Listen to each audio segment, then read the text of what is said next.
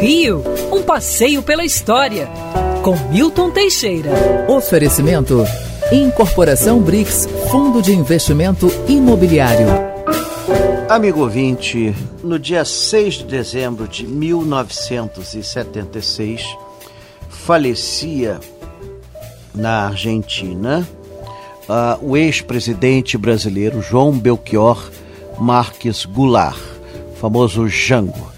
João Goulart nasceu no Rio Grande, no início do século XX, é, filho de estancieiros e tudo mais, atraído pelas esquerdas, militou bastante no Partidão, foi ministro do Trabalho de Getúlio Vargas na década de 50, vice-presidente da República no governo Juscelino Kubitschek, de 1956 a 1961 e novamente vice-presidente da República no governo Jânio Quadros. Com a renúncia de Jânio, em 1961, os militares não queriam empossá-lo como presidente. Foi feito então uma modificação na nossa Constituição, praticamente um golpe de Estado, onde criamos o parlamentarismo e Jânio aparecia como presidente que não mandava. Depois de muitos erros e acertos, em 1963, Jango consegue antecipar o plebiscito do parlamentarismo e, com isso, ele reassume como presidente é, no sistema presidencialista. É abolido o velho parlamentarismo que não deu certo.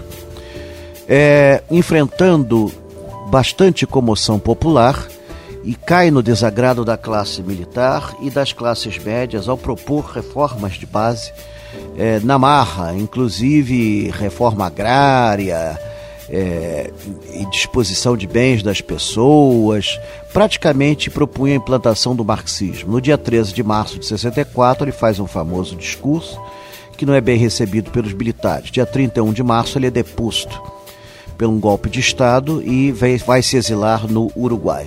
Posteriormente, faz uma aliança muito espúria com Carlos Lacerda para formar a Frente Ampla para derrubar o regime militar. A Frente Ampla é tornada ilegal pelo governo militar e Jânio então dedica-se, João Goulart dedica-se então a seus negócios particulares. Falece em 1976, segundo alguns dizem que foi envenenado, mas no exame do seu corpo não foi encontrado nenhum vestígio desse veneno. 20 mil pessoas compareceram ao seu enterro em São Borja e ainda hoje é lembrado como um dos defensores da, do povo brasileiro que pagou com a sua carreira o ideal de liberdade. Quer ouvir essa coluna novamente?